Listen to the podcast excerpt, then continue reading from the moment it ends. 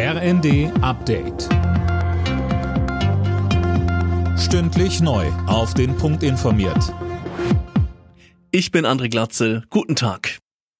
Bundeswirtschaftsminister Habeck rechnet mit weiter steigenden Preisen für Verbraucher.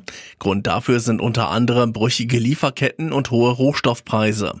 Am Nachmittag berät er mit seinen Amtskollegen außerdem über ein Ölembargo gegen Russland.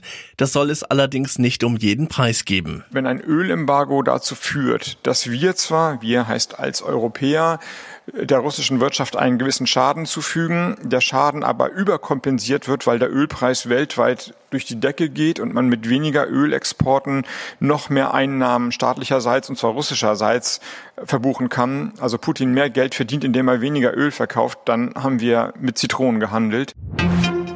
Die Ausbildung ukrainischer Soldaten könnte Deutschland zur Kriegspartei machen. Das Ganze sei eine Grauzone, geht laut Redaktionsnetzwerk Deutschland aus einem Gutachten des Wissenschaftlichen Dienstes des Bundestags hervor.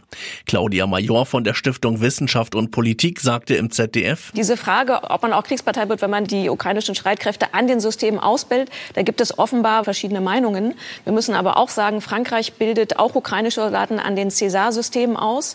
Deutschland möchte auch zu zusammen mit den Niederlanden ukrainische Soldaten an der Panzerhaubitze 2000 ausbilden. Und die Amerikaner bilden auch aus. Das heißt, es gibt da mehrere Beispiele. Und ich gehe davon aus, dass die Alliierten sich da abgesprochen haben. In den Sozial- und Erziehungsdiensten stehen deutschlandweit in dieser Woche Streiks an. Den Anfang machen heute die Beschäftigten in der Sozialarbeit. Die Gewerkschaft Verdi will so vor der nächsten Tarifverhandlungsrunde den Druck auf die Arbeitgeber erhöhen.